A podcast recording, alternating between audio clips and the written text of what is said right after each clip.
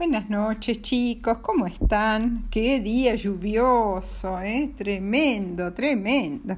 Pero bueno, lindo para estar en casa. Hoy les voy a leer tres poemas de una gran, gran escritora argentina, Elsa Bornemann. Seguramente sus papás la conocen muy bien. En la página de Elsa Bornemann está eh, la siguiente información sobre ella. Nació en 1952 en Parque Patricios, es eh, un barrio de la ciudad de Buenos Aires, y falleció hace unos años. Eh, estudió para ser profesora en letras y sabía muchos idiomas, inglés, alemán, italiano, y seguramente en la facultad estudió latín y griego. Es una de las escritoras para chicos y para jóvenes más importantes de la Argentina. Escribió cuentos, novelas, poemas, canciones y obras de teatro. Sus obras se han publicado en Japón, en Israel, en Estados Unidos, en varios países de Europa y de Latinoamérica. Eh, tiene muchos libros para leer, mm, hay, hay, muchos, muchas novelitas, muchos cuentos, muchos poemas. Yo les recomiendo para los chicos mm, de más de 10 años, eh, para Justi, eh, el libro Socorro, que es de cuentos de miedo, y Socorro 10. Y después hay otro que es fantástico, que se llama Disparatorio, de disparates, y también es buenísimo. Bueno, eh, el primer poema se llama Canción con sarampión pero, ¿qué es el sarampión? El sarampión es una enfermedad que era muy frecuente entre los chicos, yo creo haber tenido sarampión, hasta que apareció la vacuna. Y ustedes eh, todos han sido vacunados.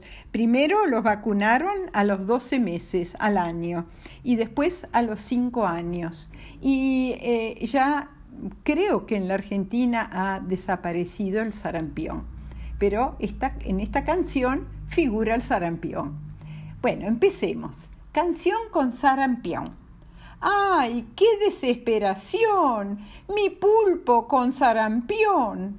Sus tentáculos rosados aparecieron punteados, con manchitas coloradas, circulares y ovaladas. Lo encontré muy afiebrado, inmóvil y acurrucado, en una esquina del mar. Llamé urgente al calamar por teléfono marino, pues es el doctor más fino, inteligente y capaz que se haya visto jamás. Tan pronto el doctor llegó, a mi pulpo revisó, lo puso en una pecera, lo acomodó en la heladera, hasta que en un ratito la fiebre se hizo cubitos. Entonces lo retiró y en su cuna lo abrigó, mientras que con una aleta escribía la receta. Comprimidos de corvina e inyecciones de sardina, y para el fuerte catarro unos fomentos de barro.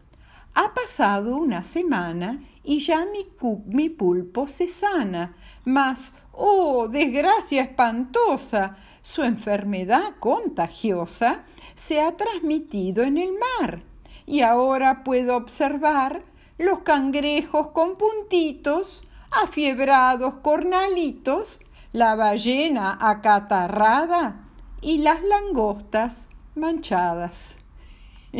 Muy, muy bonito. Vamos ahora a ver eh, otro poema que me gusta mucho y que, a ver, a ver, este poemita. Se llama Ha nacido un fantasmita. Empecemos. Ha nacido un fantasmita y yo seré su madrina. Su mamá, doña Fantasma, casualmente es mi vecina. Lo miro dulce y pequeño en su sábana floreada, con el pelo de puntillas y carita almidonada. Cuidado, niña, mi niña, me dice el aire asustado. Cuando crezca el fantasmita, puede llevarte a su lado. Pues yo no le tengo miedo. Si sabe llorar de ver, veras, con sus lágrimas redondas, me voy a hacer tres pulseras.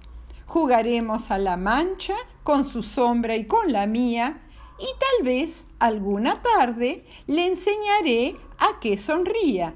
Cuidado, niña, mi niña, repite el viento espantado. Puede llevarte una noche en su velero alunado.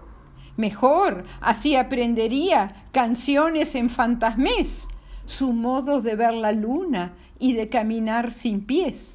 ¿Acaso le enseñaría mi manera de mirar a los pájaros del alba o mi forma de soñar?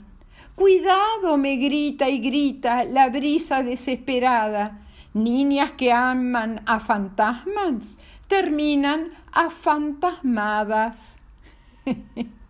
y ahora uno de los más, más conocidos de Elsa Bornemann. Se llama Se mató un tomate. ¡Ay! ¡Qué disparate! Se mató un tomate. ¿Quieren que les cuente? Se arrojó en la fuente, sobre la ensalada recién preparada.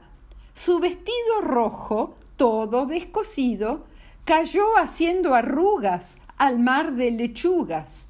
Su amigo Zapallo corrió como un rayo, pidiendo de urgencia por una asistencia. Vino el doctor Ajo y remedios trajo.